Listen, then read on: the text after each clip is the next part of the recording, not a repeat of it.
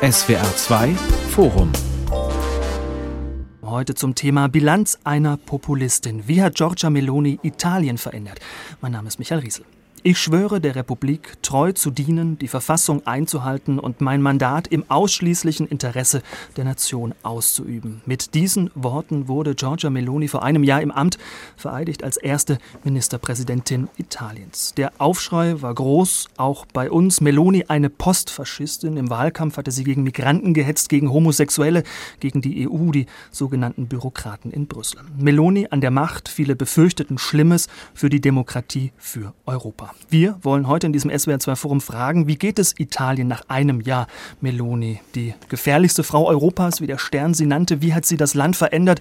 Wie hat sie sich verändert? Meine Gäste, Professor Dr. Christian Janssen ist Historiker und arbeitet am Italienzentrum der Universität Trier.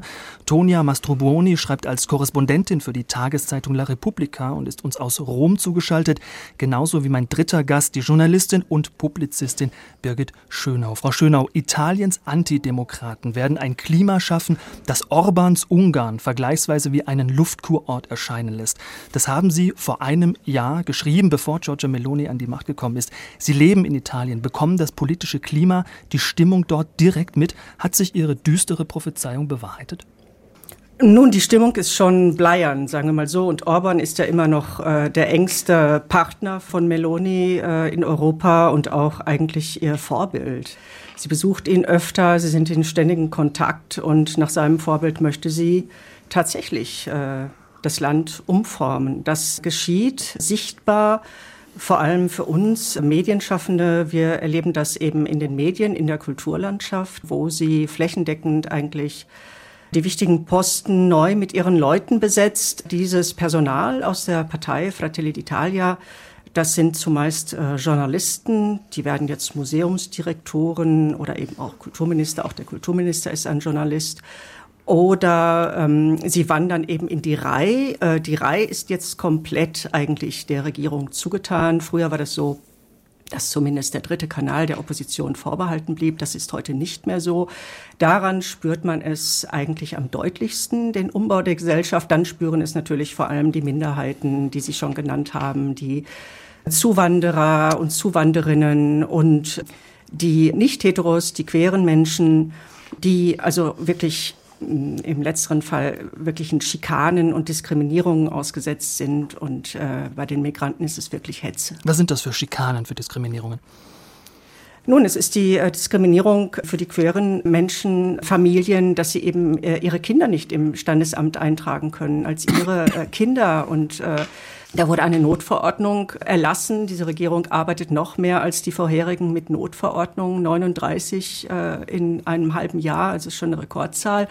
Und dann wurde an die Präfekten in den einzelnen Städten weitergegeben, dass man eben in den Standesämtern die Registrierung von Kindern aus gleichgeschlechtlichen Familien nicht mehr zulässt. Und das ist natürlich eine, eine riesige Schikane, nicht nur für die Eltern, sondern auch für die Kinder. Es ist katastrophal für viele Familien. Hm.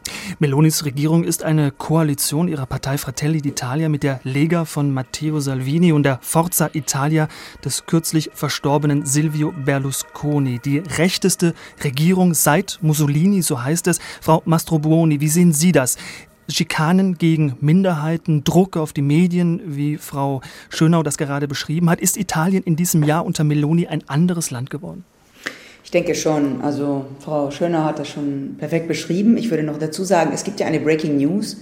Heute Morgen hat Meloni ihren äh, Partner verlassen, der Gianbruno. Das ist ein Journalist und in den letzten Tagen waren einige äh, Aufnahmen veröffentlicht worden, wo er sich sehr herablässig Frauen gegenüber ausdrückt, wo er eben Frauen wirklich äh, anbaggert.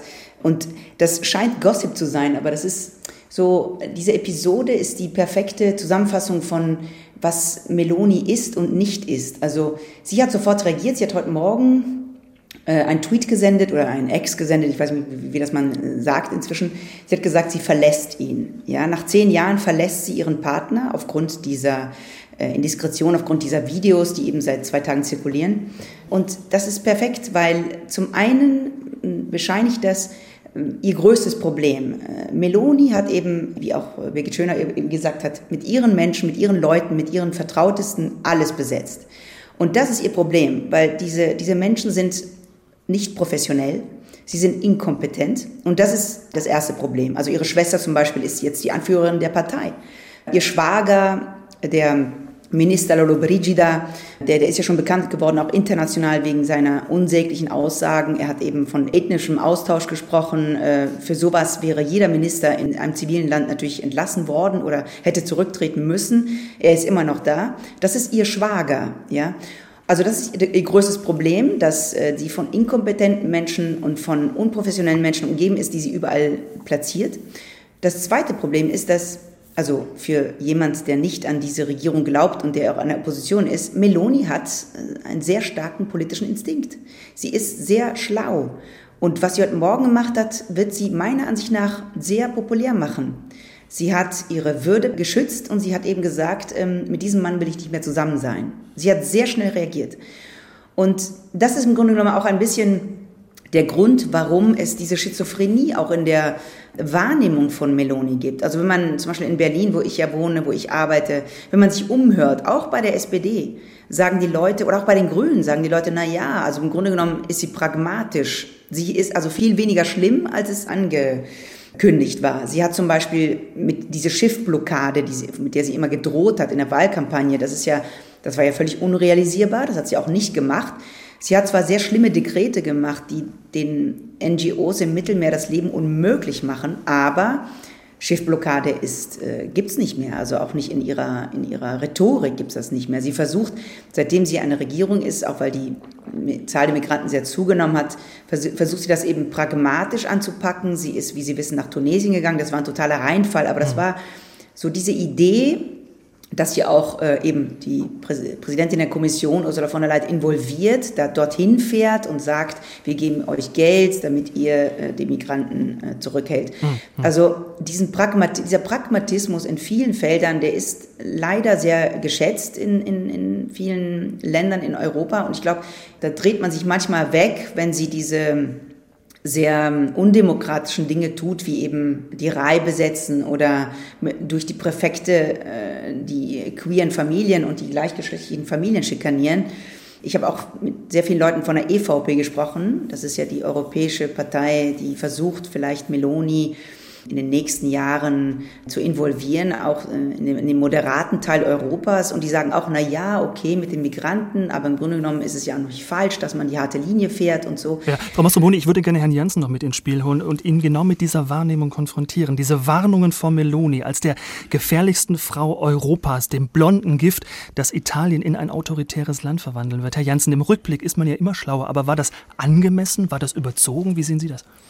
Also sicherlich waren einzelne Äußerungen überzogen. Das kennen wir auch schon aus der Zeit, als Berlusconi an die Regierung kam. Aber ich glaube, dass es grundsätzlich berechtigt war, weil die Partei Meloni steht eben in einer Kontinuität zum äh, zum Faschismus natürlich in vieler Hinsicht gebrochen und ähm, trotzdem äh, gibt es eben Leute, die sich auch sehr positiv darauf beziehen. Meloni hat auch hier eine sehr geschickte Rhetorik, indem sie eben diesen Begriff des Postfaschismus ablehnt und von Afaschismus redet, also äh, eben ein Nichtfaschismus. Sie sagt, sie hat damit nichts zu tun, sie ist viel jünger, dieses übliche Argument. Also ich glaube, dass es eben in vielen Bereichen, und ich hatte da auf den Artikel, den sie geschrieben hat, zum 25. April verwiesen, wo sie eben sich einerseits nicht von der Resistenza distanziert und den Antifaschismus für sich vereinnahmt, aber gleichzeitig dann eben doch den antikommunistischen Flügel innerhalb der Resistenza stark macht, also eine kleine Gruppe, äh, um damit sozusagen Diskurse zu bedienen, die auch schon länger eine Rolle spielen in Italien, ähm, dass man eben neben die Italiener als Täter äh, im Faschismus nun plötzlich die Italiener als Opfer stellt. Mhm. Das Stichwort dieser Fäube, also irgendwelcher Höhlen im äh, Nordosten, wo die Partisanen ihre Gegner äh, ermordet haben und und das sind eben alles Dinge, die schon sehr lange laufen und Meloni ist da sozusagen äh, in einer langen Reihe. Und vielleicht als letzter Punkt, es ist ja auch so, dass diese Rechtsverschiebung innerhalb des rechten Lagers stattgefunden hat. Also Meloni ist jetzt sozusagen nach Berlusconi und Salvini die neue äh, an der Spitze und die neue auch populäre Politikerin. Aber ähm, die Diskurse in Italien sind eigentlich seit dem Mitte der 90er Jahre in diese Richtung nach und nach verschoben worden. Vielleicht bleiben wir mal ganz kurz bei diesem Begriff postfaschistisch. Der gehört ja zur deutschen Debatte um Giorgia Meloni kein Porträt über sie, in dem sie nicht als Postfaschistin bezeichnet wird. Und ich habe das Gefühl, so genau wissen eigentlich die wenigsten, was damit wirklich gemeint ist. Und was ich mich, ich mich frage, Frau Schönau, dieses Label postfaschistisch, erhält oder verstellt das den Blick auf Meloni? Ich finde, es verstellt den Blick auf Meloni. Und ich finde, dass in Deutschland auch viel zu sehr darauf geachtet wird, wie verhält sie sich zur Vergangenheit, wie distanziert sie sich von Mussolini. Und dann werden ihre Worte auf die Goldwaage gelegt, um dann eben äh, ähm, zum Schluss zu sagen, na ja, sie distanziert sich schon irgendwie, sie war bei der jüdischen Gemeinde. Zum Faschismus ganz kurz im Verhältnis. Sie kommt aus der neofaschistischen Jugendbewegung. Sie ist kein Zentimeter davon abgerückt. Sie macht äh, ihrer erzfaschistischen Klientel in der, Polita in der Partei. Immer wieder kommt sie ihr entgegen. Sie denkt gar, gar nicht daran, das zu überwinden. Nur ein Detail, ihr ehemaliger ähm, Parteifreund Gianfranco Fini, mit dem sie äh, im MSI, also in der neofaschistischen Partei war, der hat sich tatsächlich distanziert vom Faschismus und der ist einer ihrer schärfsten Kritiker. Also sie denkt gar nicht daran. Und was, was die Nationalfeiertage angeht, der 25. April, muss man vielleicht dazu sagen, ist der Feiertag, an dem Italien äh, der Befreiung von Faschismus und Nationalsozialismus gedenkt. Und äh, da hat sie sich ausgesprochen ambivalent verhalten. Sie hat sich einfach nicht gezeigt. Nur neun Minuten, neun Minuten Kranzniederlegung am Grabmal des unbekannten Soldaten. Ansonsten schwänzt sie diese Termine einfach. Genauso wie äh, der Senatspräsident La Russa, der sich äh, nie vom Faschismus distanziert hat. Das ist das eine. Also Postfaschist, das ist eine Konstruktion, die eigentlich verniedlichend ist. Und vielleicht ist es wichtiger, sie darauf zu fixieren, dass sie eine Antidemokratin ist. Der Pragmatismus, das ist das, was sie im Ausland vorspielt. Da ist sie auch unsicher auf europäischem Parkett, obwohl sie mehrere Fremdsprachen spricht.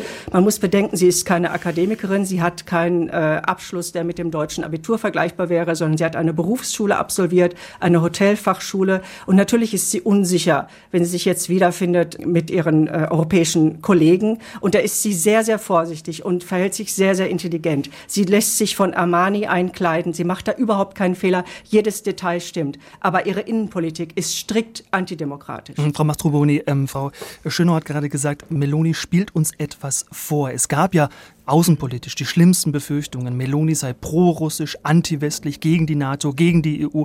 Dann sah man Bilder von Meloni und EU-Kommissionspräsidentin Ursula von der Leyen auf Lampedusa. Sie haben schon darauf hingewiesen. Italien beliefert die Ukraine mit Waffen, unterstützt jetzt Israel im Kampf gegen die Hamas. Meloni gibt sich als die verantwortungsbewusste Staatsfrau. Der US-Präsident nennt sie nach anfänglicher Kritik seine Freundin. Was ist denn da passiert? Ich denke einfach, sie hat eine äh, in dem Sinne sehr ähnliche Politik wie äh, Orban oder Kaczynski versucht. Also sie hat ja, wie gesagt, zuerst das öffentlich-rechtliche Fernsehen besetzt. Das das ist auch genau das, was 2010 in Ungarn und 2015 in Polen passiert ist. Und ähm, das Parlament, naja, das kontrolliert sie sowieso durch, durch die äh, Mehrheit und das Parlament ist inzwischen nur etwas, was äh, Dekrete ratifiziert, die, die die Regierung will. Was noch fehlt, ist die Justiz. Aber da hat sie es auch versucht. Seitdem sie an der Regierung ist, greift sie die Richter unentwegt an. Also sie hat sie die ganze Zeit attackiert, wegen, aus ganz verschiedenen Gründen. Sie hat versucht, sie äh, zu schwächen durch ähm, Gesetze, die es schwieriger für die Richter machen, irgendwelche Kriminelle zu, zu verfolgen. Das macht sie alles ganz bewusst, glaube ich, aber das gelingt ihr weniger, als es Kaczynski in Polen und äh, Orban in Ungarn gelungen ist, einfach weil die Richter kommen schon von einem Krieg gegen Berlusconi, der 20 Jahre gedauert hat, ja. Die Verfassung in Italien ist heilig, ja. Sie ist auch von der öffentlichen Meinung sehr geschätzt. Man spricht immer von La Costituzione più bella del mondo, der schönsten Verfassung der Welt. Deswegen ist es schwieriger für sie, diese diesen Autoritarismus aller Polen und Ungarn durchzusetzen. Aber was sie im Kopf hat, ist schon das. Und auch diese Schizophrenie zum Beispiel mit, mit Europa gegenüber, dass man dann in Europa immer sich etwas demokratischer zeigt in der Außenpolitik, das hat äh, Orban auch schon vorgezeigt. Der nannte das La Danza del Pavone, also so ein Tanz, wo man sich eben nach außen sehr weich zeigt und sehr, ähm, also wo man konvergiert auch mit, mit europäischen Forderungen, zum Beispiel in der Haushaltspolitik. Ne? Da war ja Ungarn auch immer sehr sehr korrekt und so, aber dann innenpolitisch wird man dann autoritär und da hat auch Europa sehr lange weggeschaut. Nicht die Institutionen, das Europäische Parlament, die, das, die Europäische Kommission, der, der Gerichtshof, die haben alle gegen Polen und Ungarn gewütet in diesen Jahren. Die haben immer wieder gesagt, dass, dass der Rechtsstaat ist da völlig zerstört, diese Länder sind völlig korrupt, wir müssen was machen. Aber die, die Regierungen haben sich immer zur anderen Seite gedreht. Und ja, Janssen Aber ich fürchte, dass wir äh, in Italien einen etwas anderen Fall haben, in mehrfacher Hinsicht. Also einerseits ist Italien eben schon seit 1945 äh, eine Demokratie, also gewachsener als Ungarn oder Polen. Insofern hoffe ich da, dass doch die Institutionen oder auch die Zivilgesellschaft noch stärker in der Lage sind. Und in Polen, wie gesagt, haben wir ja auch gerade gesehen, es ist doch immerhin noch möglich. Ähm, denn das Entscheidende ist ja, dass in der Demokratie ein Machtwechsel möglich ist durch Wahlen. Und das, da kann man natürlich in der Tat seine äh, Zweifel haben, beispielsweise vor allem in Ungarn. Und das ist sicherlich auch die Strategie von Meloni, eben subtil, nicht durch große Gesetzesänderungen, sondern subtil die Spielräume der Opposition, Zugang zu den Medien etc. einzuschränken. Ich fürchte nur, dass die europäische Gemeinschaft und die europäischen Mächte dazu sehr wegschauen, weil Italien natürlich was anderes ist als Ungarn oder Polen, ein Gründungsmitglied der Europäischen Gemeinschaft. Und ich finde, dass gerade Frau von der Leyen sich geradezu äh, Meloni an den Hals wirft. Und ich bin da immer sehr skeptisch, ob sie da nicht wirklich auf die Honigspur gegangen ist und äh, eben diesen Pfauentanz von, äh, von Meloni, den sie abzieht. Und sie ist ja auch, sie kommt ja auch sehr, sehr gut rüber. Also das wurde ja auch schon gesagt. Sie kleidet sich nicht nur sehr geschickt, sondern sie hat eben diese Ausstrahlung einer, einer Frau aus der Mitte der Gesellschaft und charmant und so weiter.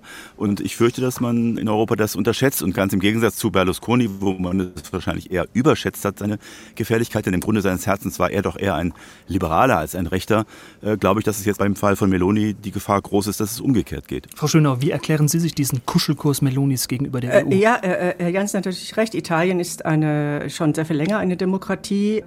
Und Italien ist enorm wichtig für Europa. Hinzu kommt, dass äh, im Fall von der Leyen natürlich die EVP das große Problem hat, dass nach dem Tod von Berlusconi sein Wahlverein Forza Italia eigentlich zur Auflösung verdammt ist und dass sie im Prinzip hier in Italien keinen starken Partner hat. Die Partei ist jetzt, pendelt jetzt so bei sieben, sechs Prozent. Das ist natürlich ein Witz. Also versucht man, die Fratelli d'Italia mit ins Boot zu holen. Das ist das eine. Das andere, was, glaube ich, den Kuschelkurs auch erklärt, ist, dass die größte Angst der anderen Europäer war, dass sich Meloni an die Seite Russlands stellen könnte im Ukraine-Krieg. Und das ist nicht eingetreten. Und natürlich überschattet der Ukraine-Krieg im Moment alles andere, so wie jetzt auch der neue Nahostkonflikt alles andere überschattet. Und da schaut man eben auf die innenpolitischen Bestrebungen nicht so genau hin. Hinzu kommt natürlich auch noch, dass man weiß, dass eben Regierungen in Italien nicht ewig halten, dass Meloni nur die neueste Form von Populismus ist, den Italien seit nunmehr 1994 eigentlich erträgt. Dieser Populismus hat, Herr Janssen, das würde ich schon sagen, dazu beigetragen, die Demokratie kontinuierlich auszuhöhlen. Man hat das Gefühl, auch was die Zivilgesellschaft angeht, dass das Land hier schon weitgehend narkotisiert ist. Sicher, es sind nicht Bürgerrechte eingeschränkt worden wie in Polen, wo die Frauenrechte dann so weit eingeschränkt wurden, dass äh, äh, der Pies sich damit sein eigenes Grab schaufelt, zum Glück. Zum Glück, dass es vielleicht vorbei ist, nicht, dass die Frauenrechte eingeschränkt wurden. Aber die Demokratie wurde von Berlusconi, der eben kein Liberaler war, sondern ein Populist, der äh, immer nur auf seine eigenen Interessen geschaut hat, schon sehr ausgehöhlt. Und deswegen ist es auch nicht so, dass Meloni das Land wirklich umkrempelt, sondern sie beschleunigt, das ist meine Sorge, seinen Niedergang. Jetzt ist Meloni nicht alleine an der Macht. Sie regiert mit einer Dreierkonstellation. Vizeministerpräsident ist der auch bei uns als Heißsporn bekannte Matteo Salvini. Frau Mastroboni, wie stabil ist dieses Rechtsbündnis? Ja, das ist äh, momentan stabil, weil ich glaube, man guckt auch auf die Europawahlen und man will vor allen Dingen äh, an der Regierung bleiben. Meloni hat es ja gesagt, sie will fünf Jahre bleiben. Aber was wir schon jetzt beobachten, ist, dass Matteo Salvini sie versucht, rechts zu überholen. Er hat eine noch härtere Linie jetzt als, als, als Meloni adoptiert äh, seit ungefähr anderthalb Monaten, weil er natürlich, er schaut auf ihren Pragmatismus, er schaut auf die Tatsache, dass sie sich natürlich viel äh, vernünftiger verhält als äh, in der Wahlkampagne und davon profitiert er jetzt. Er will ja auch zum Beispiel die AfD treffen. Ich habe mit der AfD gesprochen und die haben gesagt, Salvini hätte schon Alice Weidel kontaktiert. Also, und er hat ja auch vorgeschlagen, er will ja so eine große schwarze äh, Rechte in Europa zusammentrommeln. Auf jeden Fall, ich glaube, momentan ist die Regierung noch äh, ziemlich stabil. Es ist die Frage, was, was wird Forza Italia machen? Also wer wird auch diese, diese Wähler zum Beispiel, wenn, wenn Forza Italia sich langsam erodiert oder sogar auflöst, wer wird, wird diese Wähler nehmen? Und da versucht eben Salvini natürlich diese Wähler zu, für sich zu erobern. Das gleiche macht Meloni. Aber das ist wirklich die große Frage. Der, der, also die, die moderate Partei, die einzige Partei, die da noch ein, ein Gegengewicht zu diesen faschistoiden Parteien, weil ich glaube auch Salvini, also Salvini hat auch faschistische Parolen benutzt in den letzten Jahren und Monaten und, und Tagen. Da wird viel weniger drüber gesprochen. Und ich glaube eben, dass, dass das ist das Problem, also dass, dass die, die moderate Partei gerade in einer großen Krise steckt und das könnte die Regierung Meloni noch, nach, also noch einen, einen rechteren Schwenk äh, schenken.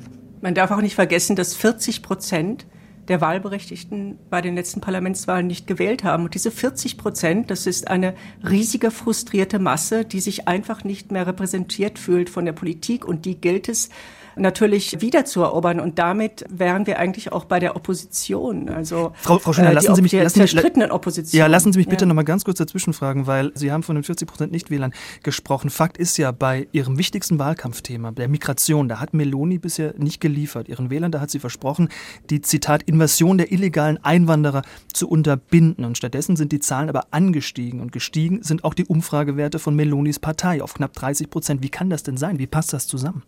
Ich glaube, das ist ein Problem, was ihr mittelfristig auf die Füße fallen wird, weil im Moment hat sie äh, diese Rhetorik, sie tut alles, was sie kann, sie schiebt ein Stück weit die Verantwortung äh, auf die Europäische Union. Sie hat diese Geschichte mit Tunesien inszeniert, über die wir auch vorhin schon ganz kurz gesprochen haben, die ein großer Flop ist, aber die zumindest mal zeitlang so aussah, als wenn es vielleicht den Druck der Migration reduzieren könnte. Und natürlich ist äh, nach wie vor die Fehlannahme auf der politischen Rechten, dass die Leute kämen, weil sie von irgendwelchen NGOs gerettet werden. Natürlich kommen sie, weil sie in Not sind, beziehungsweise weil sie verfolgt werden. Und das ist was, was natürlich auch Frau Meloni nicht auflösen kann. Ich, und ich fürchte oder ich glaube, dass gerade Salvini, der ja auch in diese Richtung äh, rhetorisch immer sehr radikal unterwegs ist, dass der versuchen wird, diesen Unmut auf seine Mühlen zu lenken. Und insofern bin ich da auch etwas skeptischer, wie stabil diese Regierung ist. Es stimmt schon, sie müssen ein Stück weit zusammenhalten, weil sie nur gemeinsam an der Regierung bleiben werden. Aber ähm, ich denke schon, dass da die Gefahr ist, dass es wieder sozusagen eine Radikalisierung, eine populistische gibt, weil die Leute eben auch so frustriert sind und weil es auch auf anderen Gebieten ja nicht große Erfolge gibt. Also was die Haushaltslage angeht, was die Wirtschaftslage angeht, ist es ja nicht so, dass Italien auf dem äh, aufsteigenden Ast wäre. Natürlich alle europäischen Länder haben Probleme, auch wegen der vielen gleichzeitigen Krisen und alle Wählerschaften sind verunsichert durch wie, wie alles weitergehen soll. Insofern, das sind natürlich Probleme, die nicht nur Italien betreffen. Trotzdem äh, glaube ich, dass Meloni an diesen äh, Versprechen, die sie nicht einlösen kann, äh, durchaus scheitern könnte. Mhm. Aber die Migration ist wahrscheinlich für die meisten Italiener und Italienerinnen gar nicht das Thema Nummer eins, sondern erstens möchte ich noch mal darauf hinweisen, dass Meloni gar nicht äh, überwiegend von den sozial Schwächeren gewählt worden ist, sondern ihre Klientel besteht eigentlich aus Kleinstunternehmern, also und, und Kleinunternehmern, den vielen Selbstständigen den vielen, sagen wir mal, auch nicht Steuerzahlern, also denen sie im Wahlkampf versprochen hat, die Sozialhilfe abzuschaffen. Das hat sie auch getan. 220.000 Familien sind ohne Sozialhilfe, ohne Unterstützung. Sie weigert sich, den Mindestlohn einzuführen. Man redet über neun Euro. Deswegen ist heute das Land blockiert. Es gibt heute einen Generalstreik für die Einführung des Mindestlohns. Das sind andere Themen, die eigentlich ihre Klientel bewegen, äh, auf die sie auch jetzt im, im Haushaltsgesetz Rücksicht nimmt. Da ähm, erhöht sie zum Beispiel die Saläre, die äh, Gehälter der Staatsbediensteten, aber nur bei der Polizei. Also das ist schon alles sehr genau austariert. Man muss natürlich, natürlich kann man ein Land nicht regieren, ein G7-Land nicht regieren, wenn man immer nur auf diese sagen wir mal, rückwärts gerichteten Lobbys Rücksicht nimmt, auf die Taxifahrer, auf die Strandbadbetreiber und so weiter. Aber man muss auch bedenken, dass die tatsächlich immer noch ein Rückgrat der italienischen Wirtschaft bilden. Thema Wirtschaft, Thema Finanzen, Frau Mastroboni. Melonis Ziel war ein Abbau der Staatsschulden, aber auch unter ihrer Führung bleibt der Schuldenberg Italiens hoch, liegt aktuell bei 140 Prozent des Bruttoinlandsprodukts. Steht also Meloni in der Finanzpolitik auch eher für Kontinuität als für Wandel? Also was wir in Italien beobachten seit 20 Jahren ungefähr, ist, dass ähm, keine Regierung, auch die populärste Regierung, die Conte 1 Regierung zum Beispiel 2019, wagt es nicht, einen populistischen Finanzminister ähm, zu, zu nominieren. Genau aus diesem Grund. Wir wissen genau, wir haben Schulden und diese Schulden sind größtenteils in Hand von äh, internationalen Investoren. Das heißt, jede Regierung, egal welcher Farbe, hat immer das Finanzministerium mit sehr vernünftigen mh, Politikern besetzt. Das ist auch diesmal so. Wir wissen, Giorgetti ist, war ja schon Finanzminister mit, mit der Draghi-Regierung. Ich kenne ihn ähm, aus der Zeit, als ich parlamentarische Journalistin war, aus den 2000er Jahren. Er ist zwar von der Lega, aber ist von der moderaten Teil der Lega. Er ist wirklich sehr vernünftig. Er hat sogar zugegeben im Haushalt, dass die Rentenreform von 2011, die berühmte Rentenreform von Fornero in der Monti-Regierung, die Italien ge gerettet hat und dann aber später von der Lega angegriffen wurde. Sie wurde ja auch persönlich angegriffen wegen dieser Reform. So, und Giorgetti hat zugegeben, das war eine gute Reform. Und er hat eben den Haushalt sehr vernünftig angelegt. Das Problem ist natürlich die, die Anfragen, die ständig von, von Ministern kommen, einfach eine Situation, die allgemein sehr heikel ist, wo man von einem Stillstand eben spricht. Wir wissen ganz genau, A, wir können dieses Geld vom Recovery Fund zum Beispiel nicht, nicht abrufen. Das vom Corona-Wiederaufbaufonds. Genau, der Corona-Wiederaufbaufonds. Wir sind zu unprofessionell, zu inkompetent. Der Fitominister, der ist einfach zu inkompetent, der kann das nicht, der schafft das nicht. Äh, das ist nicht in Giorgettis Händen, das ist eben in Händen von einem anderen Minister, der äh, Meloni sehr nahe steht und der ist, der ist einfach nicht fähig, dieses Geld auszugeben. Das erschreckt ein bisschen, glaube ich, die Investoren. Die Investoren sind nicht besorgt wegen der Schulden, die sind besorgt wegen der Aussicht auf Wachstum. Und diese Aussicht auf Wachstum, die wieder sehr gut, sehr positiv geworden war unter Draghi, ist wieder sehr schlecht geworden. Und wenn wir keine Wachstumsperspektive haben, dann haben wir keine Perspektive, auch diesen Schuldenberg abzubauen. Und das ist das Problem. Und letzte, letzte Anmerkung es wird jetzt, äh, Moody's wird jetzt entscheiden, ob die italienischen Staatsanleihen zu Junk werden. Und das, das wäre wirklich ein Problem. Das wäre wirklich ein Problem, weil dann würden, äh, würde schon wieder Nervosität auf den Märkten kommen, dann würden schon wieder die Renditen auf den italienischen Staatsanleihen sehr hoch schießen und dann kämen wir wieder in wirklich in sehr, sehr schlimme Not. Ich habe gelesen, dass der Spread, also die Differenz, die Zinsdifferenz zwischen italienischen und deutschen äh, Staatsanleihen, die Italien ja immer sehr genau beobachtet wird, äh, schon wieder die kritische Marke von 200 Basispunkten überschritten habe und dass eben die Märkte jetzt schon äh, nervös werden. Und ich denke, ein Problem ist eben, was vorhin schon angesprochen wurde, diese Wählerschaft von Meloni, und das war bei Berlusconi ja ganz ähnlich, die eben Leute sind, die schwarz arbeiten, die ihre Steuern nicht zahlen. Und da kann auf der Einnahmenseite eben sich nicht viel tun, weil an diese Tabus oder an diese ja, bekannten Probleme der italienischen Finanzen äh, traut sich keine Regierung ranzugehen. Wir haben äh, einige der Linksregierungen der von der PD, die wir zwischendurch hatten, äh, haben die Staatsschulden, auch die neutralen Regierungen von Draghi und Monti, haben die Staatsschulden ein Stück weit abgebaut und haben in diese Richtung Reformen gemacht. Aber immer wieder, wenn eine äh, populistische, meistens rechte Regierung an die Macht gekommen ist, gehen die Schulden wieder hoch. Das ist fast ein ehrenes Gesetz der, der Zweiten Republik, dass immer diese Rechtsregierung, Berlusconi, Salvini und jetzt Meloni, dazu führen, dass diese Staatsschulden hochgehen. Und damit werden die Probleme natürlich nicht gelöst. Die Frage ist, wo kann die Lösung äh, liegen, weil wir auch wissen, dass die, äh, die Wähler eben nicht auf Seiten der, der PD sind, äh, trotz der Probleme, die wir jetzt alle benannt haben, die aber in Italien sicherlich anders gesehen werden in der Wählerschaft. Frau Schöner, Sie hatten die Opposition bereits angesprochen und auch über Polen hatten wir gesprochen. Wenn wir da mal hinschauen, da findet ja gerade, man weiß noch nicht genau, wie das zu Ende geht, aber so etwas wie ein Machtwechsel statt. Eine rechtspopulistische Regierung wurde abgewählt. In Polen hat die Opposition ein breites Bündnis formiert, eine bunte Koalition aus Liberalen und Linken. Ist das in Italien auch vorstellbar?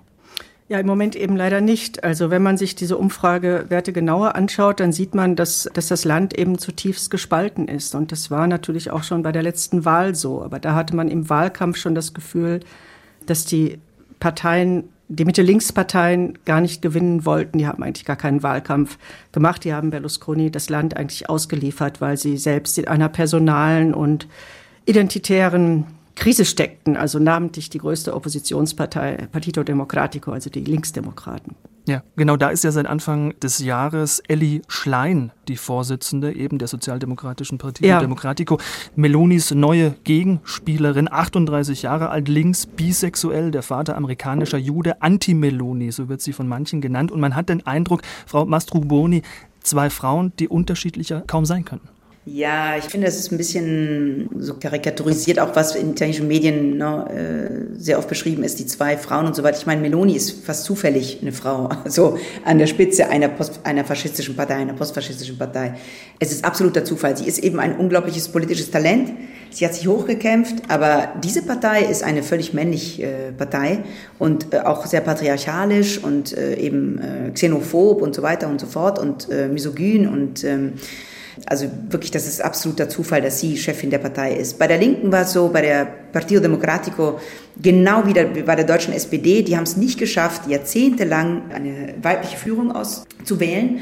Diesmal ist sie von außen gewählt worden. Also bei den Primärwahlen haben eben unglaublich viele, ich glaube auch junge Leute sie gewählt. Und da sehe ich Parallele zu Polen, noch sehr, sehr schwach, aber in Polen ist was passiert, was die, glaube ich, europäische Linke seit 50 Jahren, von der sie träumt. Die Zivilgesellschaft hat reagiert. Nach acht Jahren Regime sind vor allem Frauen und junge Leute wählen gegangen. Sie haben für einen Wechsel gewählt. Sie haben es geschafft, das zu erreichen. Eine Frage der ähm, Mobilisierung. Ja, es war eine absolute, eine riesengroße Mobilisierung. Und was war da passiert? Ich habe auch mit Analysten gesprochen. Das Thema Migration hat nur sieben Prozent der Polen interessiert. Die zwei wichtigsten Themen für die Polen waren Rechtsstaatlichkeit, also dass man die zurückbringt nach Polen, und Frauen. Nach 2020 hat die äh, regierende Partei PiS die damals noch 2019 mit 43, 44 Prozent gewonnen hatte, die Wahl, die sind um 10 Prozent, abgesackt und seitdem nie wieder hochgegangen. Das heißt, das Thema Abtreibung, der Verbot dieser Abtreibung, der Abtreibung 2020, der hat wirklich zu einem Stimmungswechsel gebracht, ja. Ich hoffe nicht, dass, dass man in Italien zu so einer schlimmen Entscheidung kommen muss, damit die Zivilgesellschaft aufwacht. Aber in dem Sinne meine ich, in Polen war es wirklich, also es gibt so einen Frühling, wirklich. Es gibt so eine Frühlingsstimmung. Ich war nachts auch bei den, bei, bei den jungen Leuten, die, die wirklich stundenlang in der Kälte Schlange gestanden hatten. Das war eine super Atmosphäre, äh, die sich dann auch eben in dem Ergebnis, äh, Ergebnis ausgedrückt hat. Naja, ich bin nicht so optimistisch zur Zukunft, weil auch in der Koalition von Tusk, das ist ja keine linke Koalition. Ich meine, Tusk ist in der EVP, das ist ein konservativer Mann, Politiker. Ähm, Pro-europäisch proeuropäisch, aber sehr konservativ. In seiner äh, Koalition, also zum Beispiel in dem dritten Weg, ist ein Anti-Abtreibungsaktivist und die, die Linke ist eigentlich äh, inzwischen bei acht Prozent geschrumpft in Polen. Also es gibt eine linke Partei und die ist bei acht Prozent. Äh, was sagt uns das aus? Ich glaube, es sagt uns viel aus über die allgemeine Krise der Linke.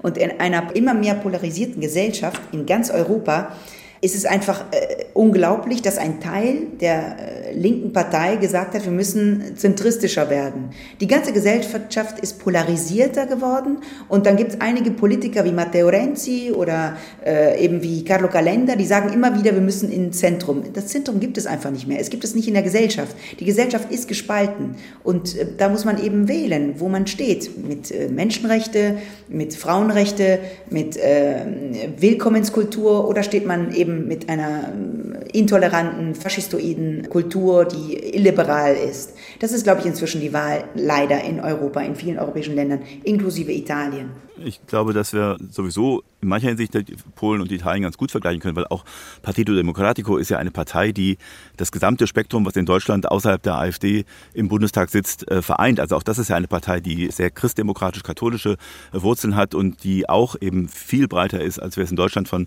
Parteien kennen. Und die letztlich ja schon auch eine Geburt der Not ist, nämlich dass äh, der Populismus so viel Zulauf hat, dass es so viel Resignation gibt, auch verständlicherweise, äh, auch im Süden gerade, oder Strukturen, die eben auch dazu führen, dass die Politik dauernd delegitimiert wird, Rom als Räuberin dasteht. Aber wie gesagt, diese Partei ist ja schon sozusagen ein, ein ähnliches Bündnis wie, wie bei Tusk, nur bisher ist in Italien das Problem gewesen, dass wir viel zu viele äh, Alpha-Tiere haben, also Renzi und Kalender wurden ja schon erwähnt. Und es ist eben die Demokratische Partei, dieses breite Bündnis ist ja, hätte ja diese Wahlen durchaus von den Mehrheitsverhältnissen äh, die letzten Wahlen gewinnen können, bloß sie, ist, sie sind getrennt aufgetreten, während bei Meloni die äh, gesamte Mitte-Rechtslager, was eben weit nach rechts außen reicht, vereint aufgetreten ist und äh, ich denke, das ist das Problem, ob jetzt Elli Schlein äh, das Charisma und die Persönlichkeit ist, die diese Alpha-Tiere sozusagen hinter sich vereinen kann, da bin ich eher skeptisch. Aber das ist natürlich, äh, da ist natürlich Tusk in vieler Hinsicht ein viel traditionelleres Angebot. Und trotzdem, letzter Satz, ist es natürlich eine historische äh, Tragödie, dass äh, in Italien so ähnlich wie in England mit Thatcher und in gewissem Sinne auch wie in Deutschland mit Merkel, dass immer die politische Rechte diejenigen sind, die als erstes es schaffen, eine Frau in die vorderste Position zu bringen, womit natürlich ein Momentum verloren geht, was eigentlich äh, von den äh, politischen Forderungen und Rahmenbedingungen her viel eher äh, nach Mitte links äh, gehen müsste, nämlich dass Frauen ja doch vielleicht eher in patriarchalen Gesellschaften für die Veränderung stehen, aber es ist eben den Linksparteien auch in Italien oder dem, der Demokratischen Partei nicht gelungen, äh, mal eine Frau nach vorne zu bringen, weil eben da zu viele Alpha-Tiere waren, die selber an die Spitze wollten. Ja, aber jetzt gibt es ja eine Frau in der Spitze der Demokratischen Partei mit, äh, mit allen Problemen, die diese Partei hat. Eine Frau, die sich auch nicht mit Herr anreden lässt, so wie äh, Frau Meloni, die sich ja als Herr Ministerpräsident anreden lässt, also auf, das, auf den weiblichen Teil ganz ostentativ verzichtet.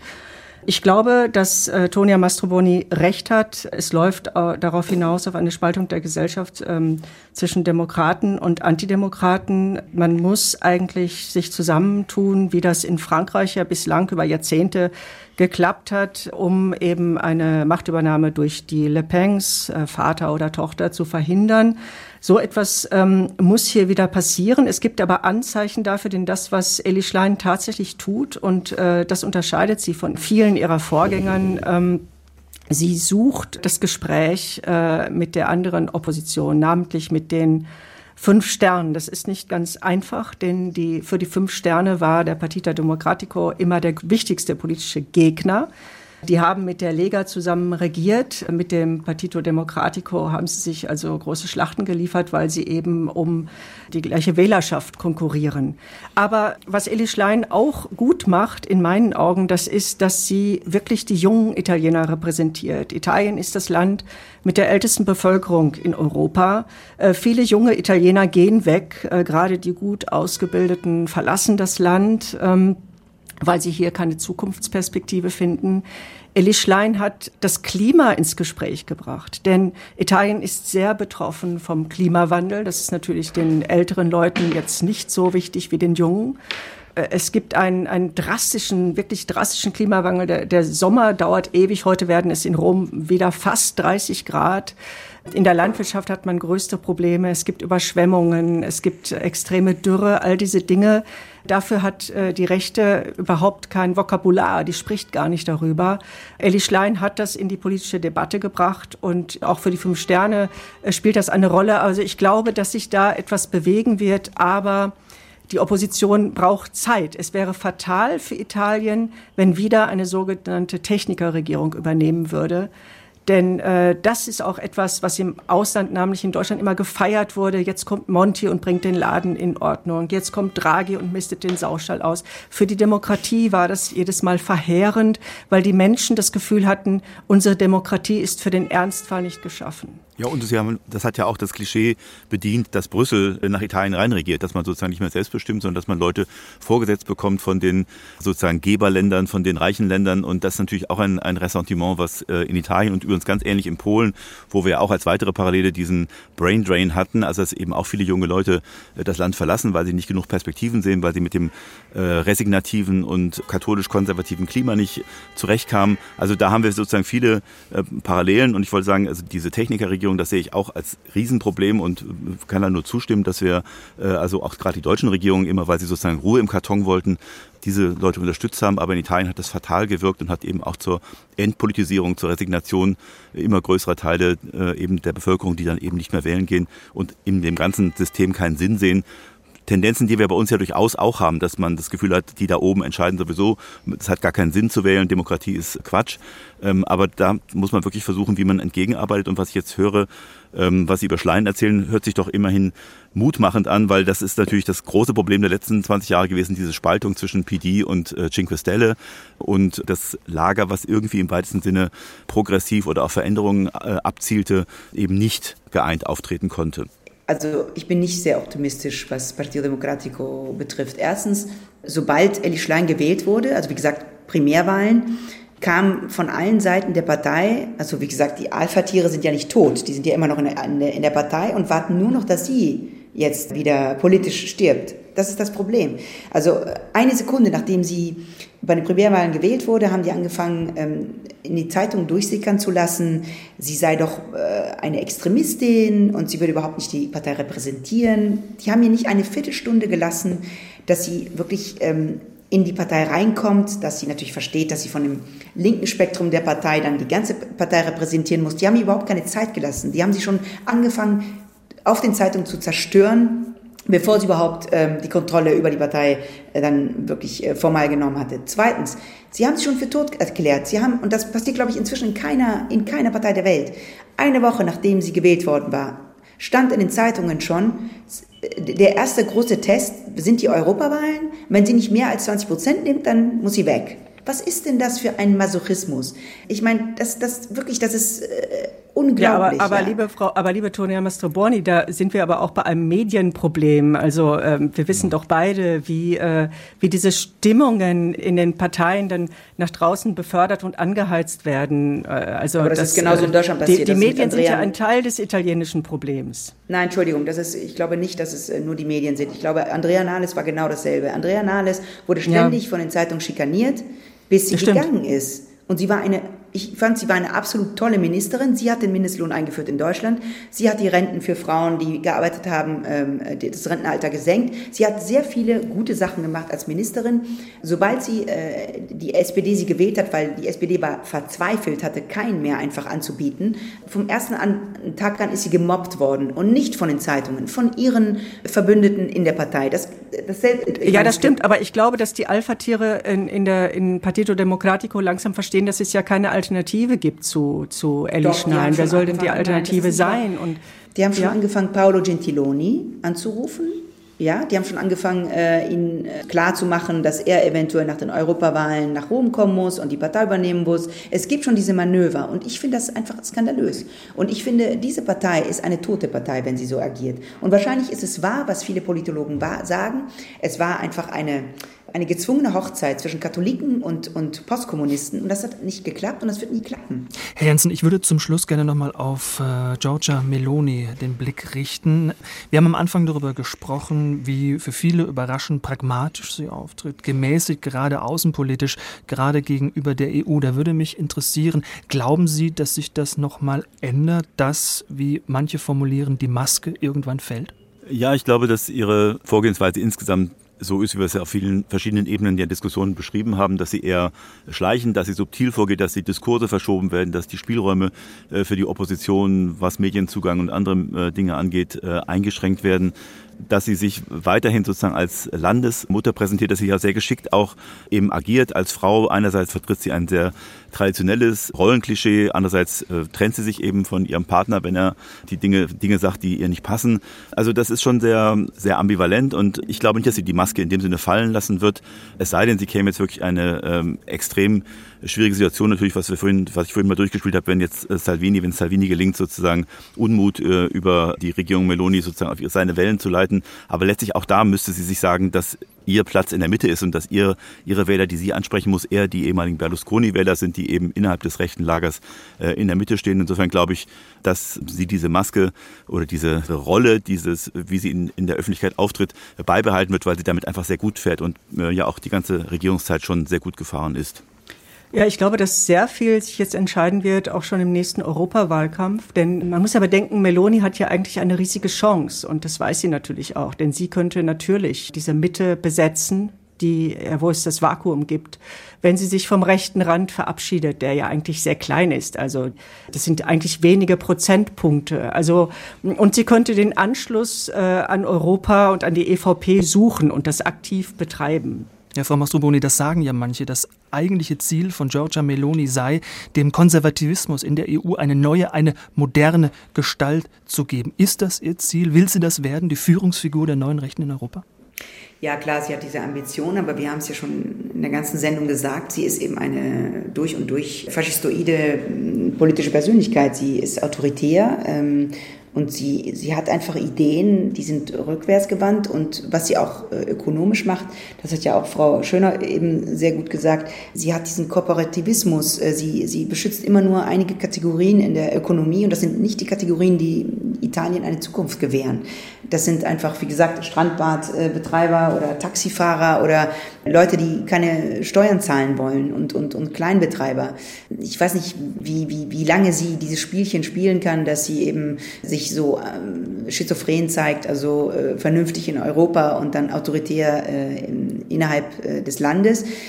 Aber ich denke, sie ist äh, auf jeden Fall eine sehr starke Persönlichkeit. Sie hat ein sehr großes Talent. Aber wie gesagt, also wenn Italien den Bach runterfährt, dann ist ja auch ihre Autorität, der, der Respekt, den, den sie in Europa momentan noch hat, der wird ja dann auch äh, nicht mehr da sein. Bilanz einer Populistin. Wie hat Giorgia Meloni Italien verändert? Das war heute unser Thema im SWR2 Forum und diskutiert haben die Journalistin Tonia Mastrobuoni, die Journalistin Birgit Schönau und der Historiker Christian Janssen vom Italienzentrum der Universität Trier. Am Mikrofon war Michael Riesli. Ich sage danke fürs Zuhören und machen Sie es gut.